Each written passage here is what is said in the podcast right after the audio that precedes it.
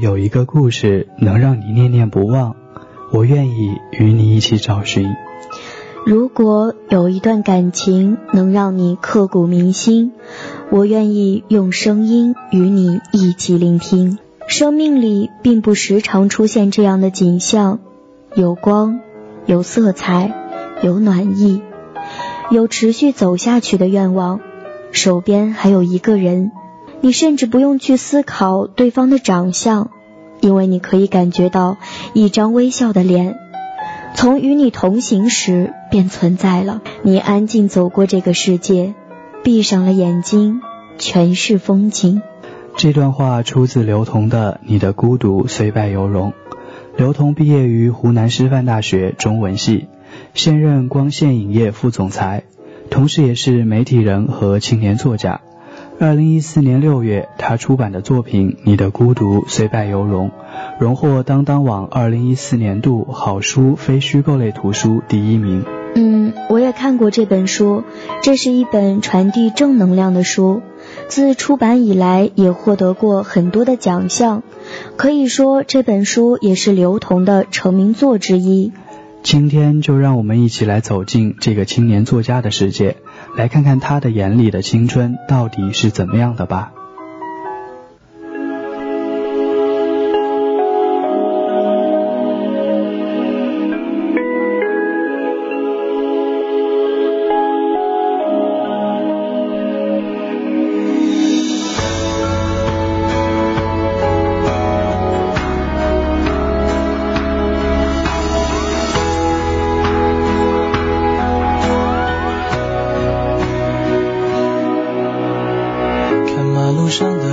下是你们吧，在讲着谁回谁的家，甜蜜吗？看网络上的留言下是别人把又写了谁和谁的傻，删掉吗？爱真复杂，甚至有些狡猾，记忆并不放假，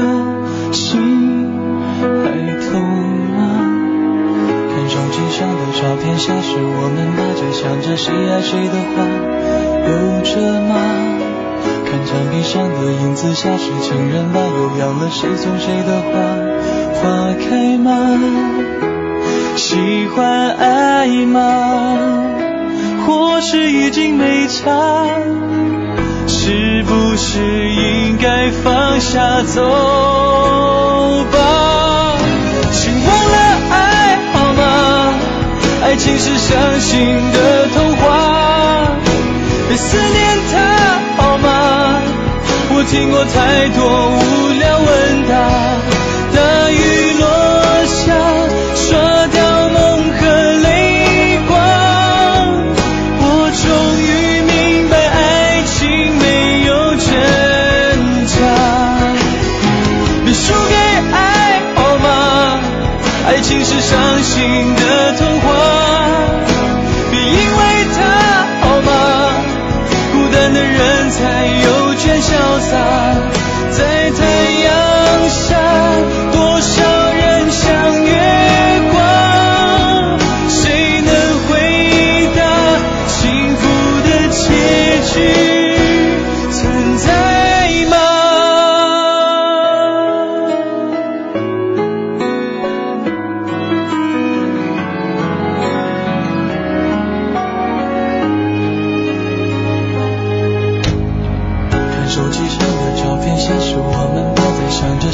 谁的花留着吗？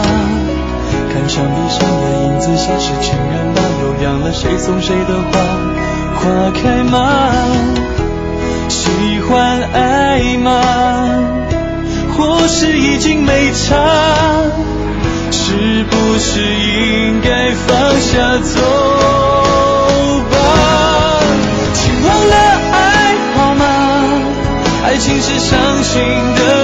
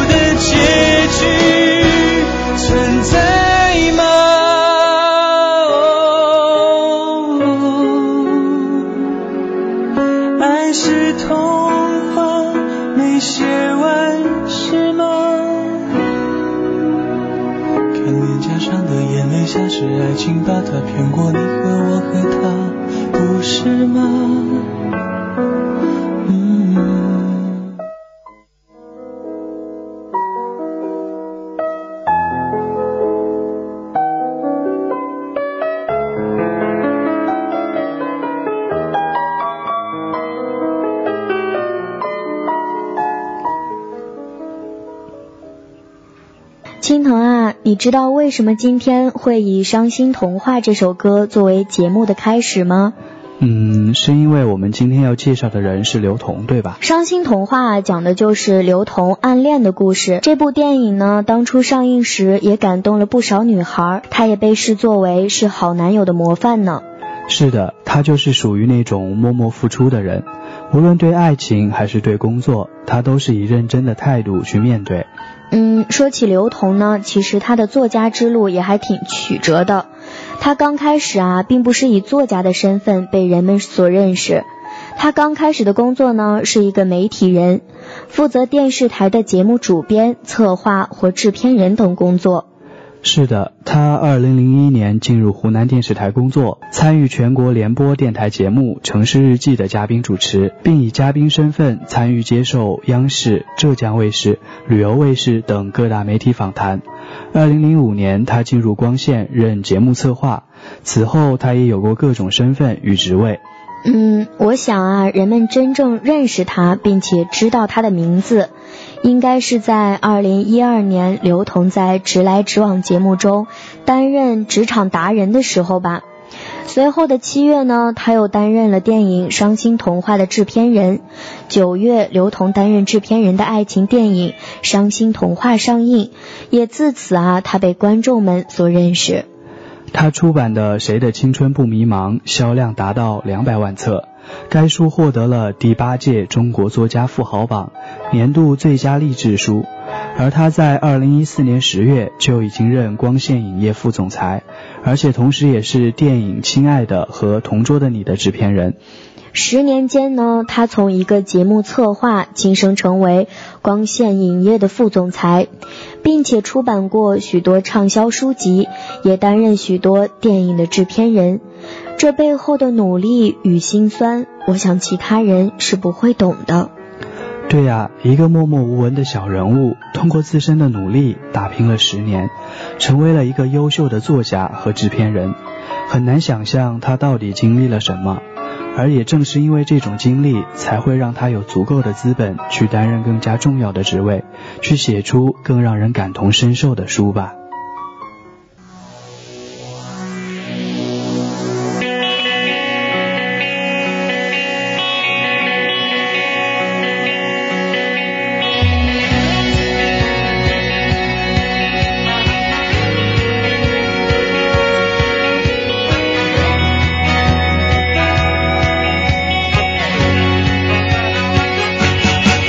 再见了相互嫌弃的老同学，再见了来不及说出的谢谢，再见了不会再有的留堂作业，再见了我留给你毕业册的最后一页。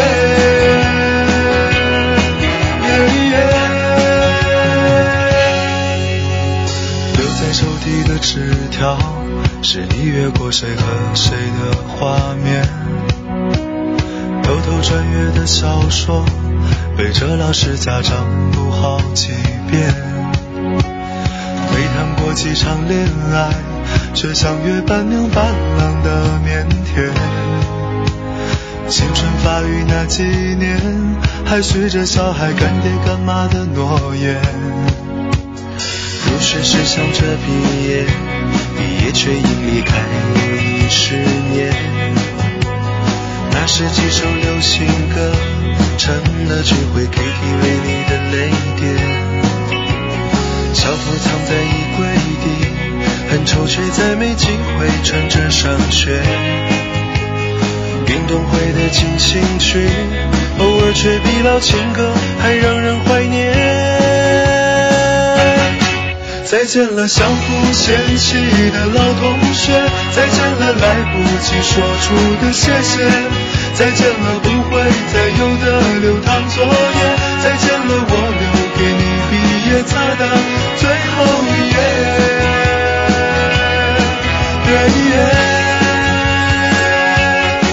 我相信我们还会再见，我相信我会一直想念。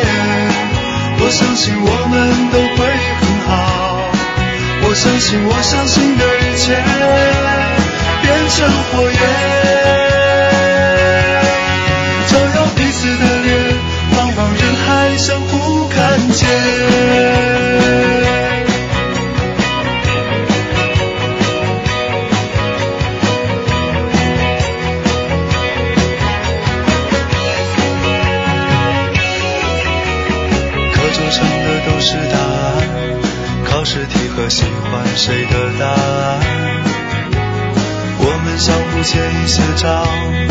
一顿午饭或两根火腿肠。为了拥抱那一个人，笑着哭着拥抱了整个班。毕业照总有些难看，每次看到却觉得特别的暖。再见了，相互嫌弃的老同学；再见了，来不及说出的谢谢；再见了，不会再有的流淌作业；再见了，我留给你毕业册的最后一页。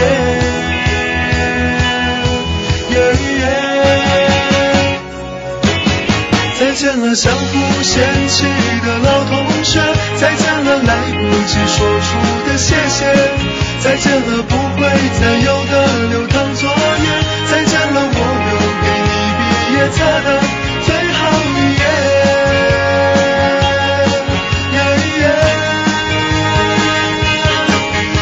相信我们还会再见，我相信我会一直想念，我相信我们都会很好，我相信我相信的一切。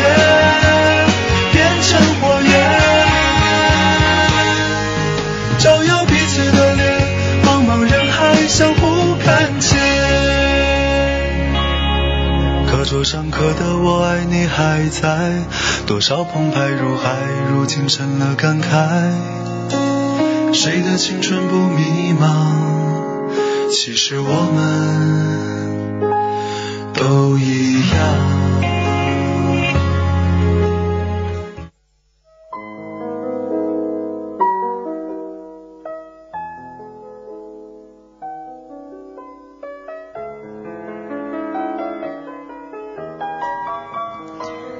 下面就让我们来听听刘同的《为梦想努力十年》吧。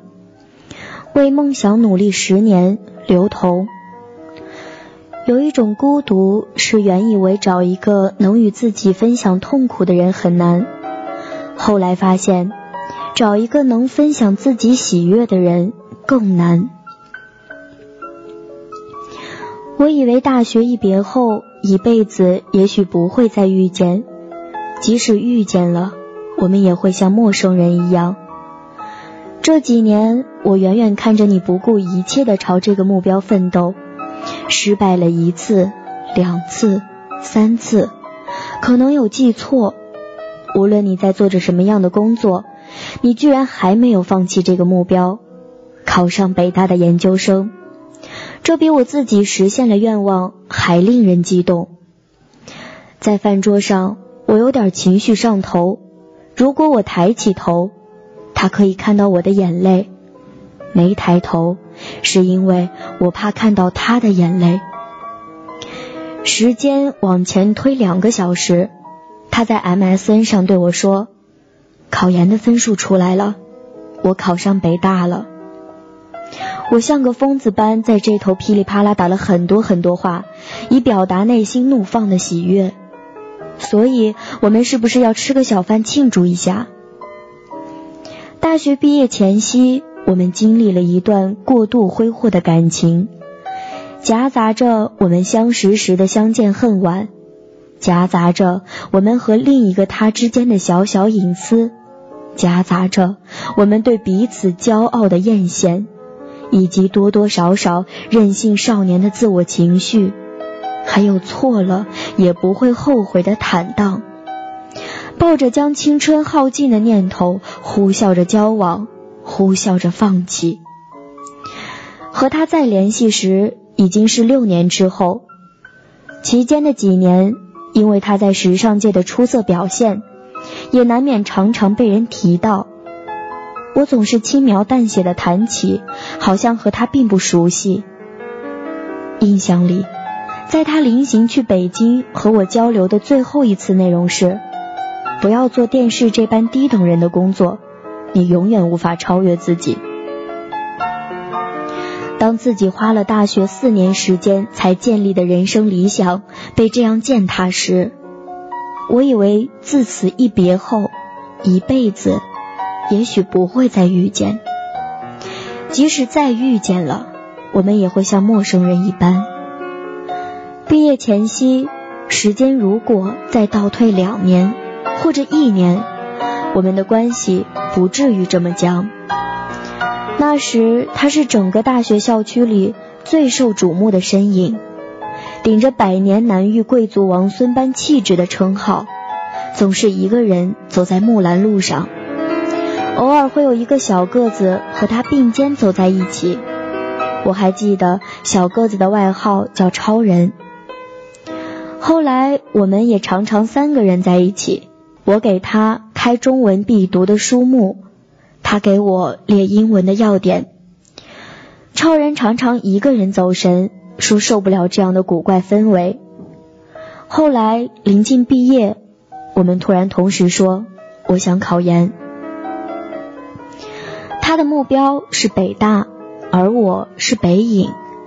我觉得他是太想成功。他觉得我是太想附庸风雅，但既然都定了目标，那就努力吧。周围人听了都很讶异，两个每天潇洒的无所事事，让所有人羡慕嫉妒恨的浪荡少年，居然要考研。于是我和他统一口径，我们考研是为了提高研究生整体的外观水准。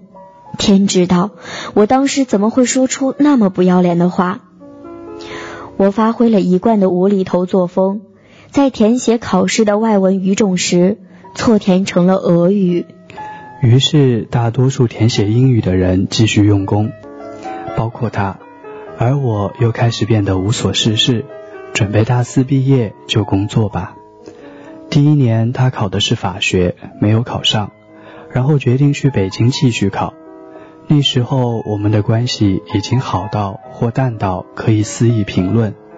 我说太想成功，太过于梦幻，不是一件好事。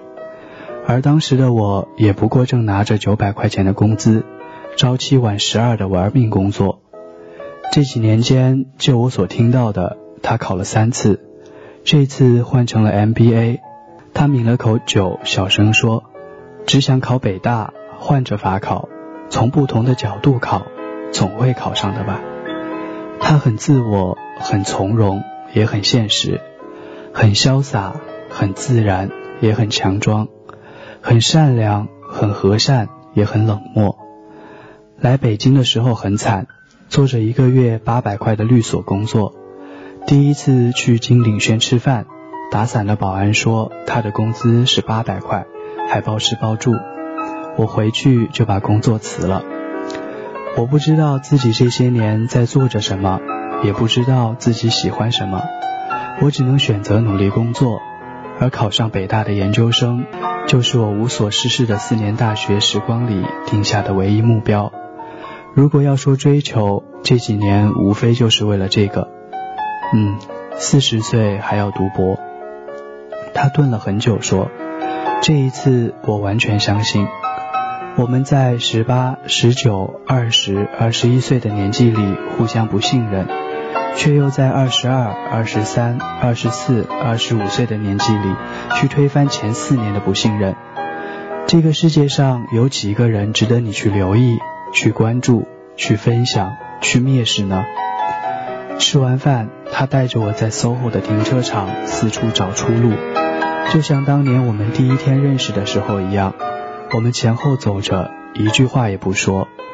我又突然想起当年他食物中毒，我背着他去医院。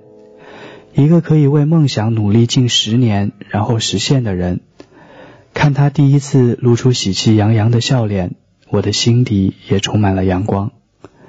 上次相聚之后，我和他再也没有见过，我没有拨通他的电话，也没有试图联络过他。但是我想他应该又换了一个更好的目标，再继续奋斗吧。然后突然有一天，他又会给我打电话，说他实现目标的喜悦。我仍然在传媒人的这条路上继续着。想起毕业时他说做传媒是一个低人一等的职业，那时我觉得愤怒。现在突然觉得他说的也有点道理，只是我们都花了太多的时间来明白彼此说的东西了。但好在我们都没有关上自己的那扇门，等到哪天突然想起来，寻回多年前那条巷子的入口，一样还能找得到彼此。因为你见过我最糟糕、最幼稚的一面，所以我的何种成绩都应该会让你觉得喜悦吧。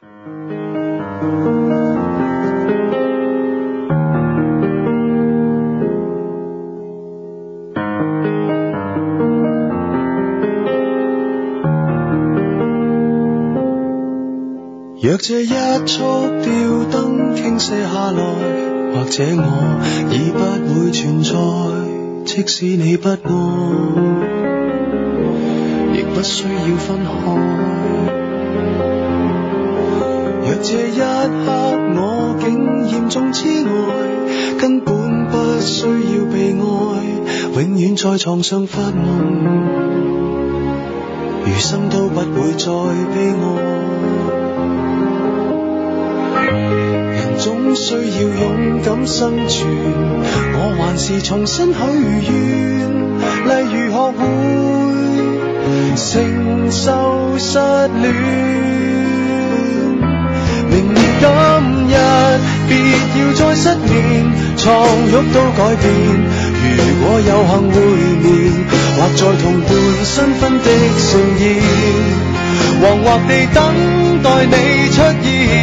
明年今日未见你一年，谁舍得改变？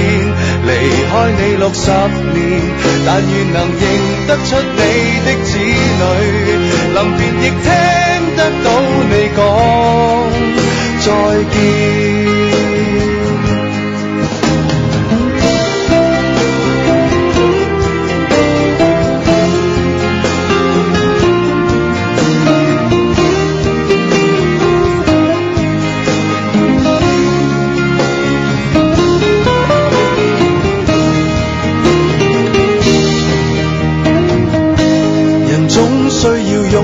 生存，我还是重新许愿，例如学会承受失恋。明年今日，别要再失眠，床褥都改变。如果有幸会面，或在同伴新婚的盛宴，惶惑地等待你出现。明年今日未见你一年，谁舍得改变？离开你六十年，但愿能认得出你的子女，临别亦听得到你讲再见。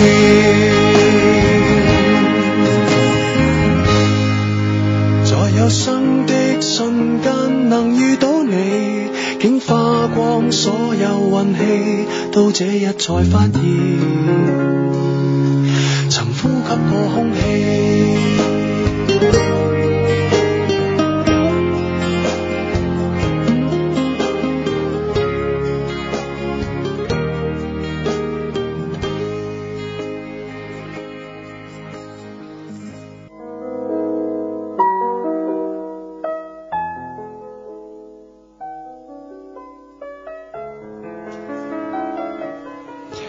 十年是很长的一段时间，人的一辈子能有几个十年呢？而刘同用他的十年来为自己的梦想奋斗，并且最后实现了自己的梦想。青藤啊，对你来说，十年又意味着什么呢？嗯，对我来说，十年意味着从最初青涩的小孩长成了一个大小伙。从懵懂无知的小学生变成了即将要踏入社会的青年，意味着我的一辈子又少了一部分，意味着我陪爸妈的时间又少了许多。其实十年很短，短到一晃就过去了，你已经不是当初那个幼稚的孩子了。其实十年也很长，长到你都不知道十年后的你到底会变成什么样子。嗯，那你知道最近还有一部电影下周五就要上映了吗？知道啊，你说的是根据刘同的书改编的《谁的青春不迷茫》吧？在好早之前，我的室友就吵着要一起去看，我也看过预告片，感觉还不错呢。对啊，电影主演的阵容也首度曝光，白敬亭、顾书童、李弘毅等一众小鲜肉的加盟，相信到时候肯定又有很多人去看。看看刘同迷茫的青春是如何度过的，也看看他是如何解读青春的迷茫。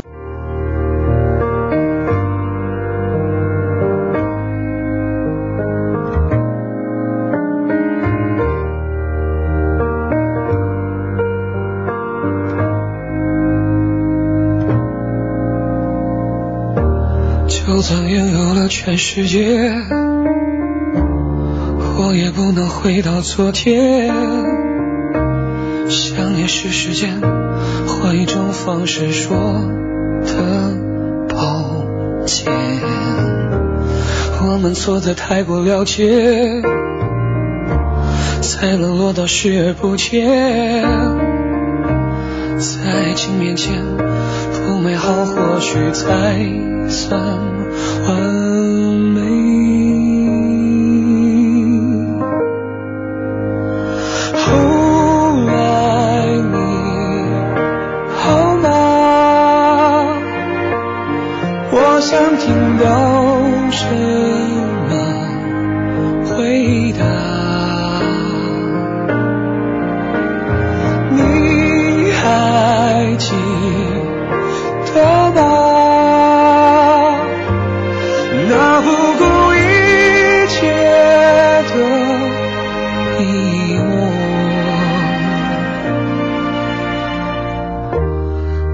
回忆慢慢变迁，获得下次爱的机会。成熟的关键，终于学会了放弃边界。偶尔我回头看一切，越幸福就越是惭愧。我犯过的错，是看着你沉默却。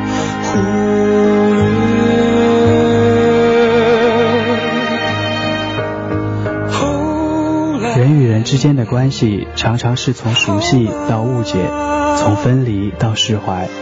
释怀似乎才是最终认识自己和理解别人的方式。当时想不明白的原因和愤怒转身而去的情节，都会随着成长而渐渐释怀。释怀不是不再生气，也不是没有感情，而是面对曾经最熟悉的那个人，还能问上一句：“你还好吗？”好了，本期节目到这里就要跟大家说再见了。我是主播一个，我是主播青藤。如果大家有什么好的文章和喜欢的作家，可以向我们推荐。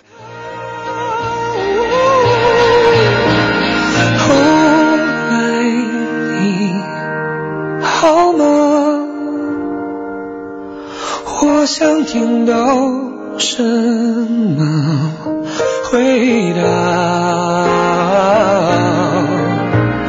你还记得吗？那不顾一切的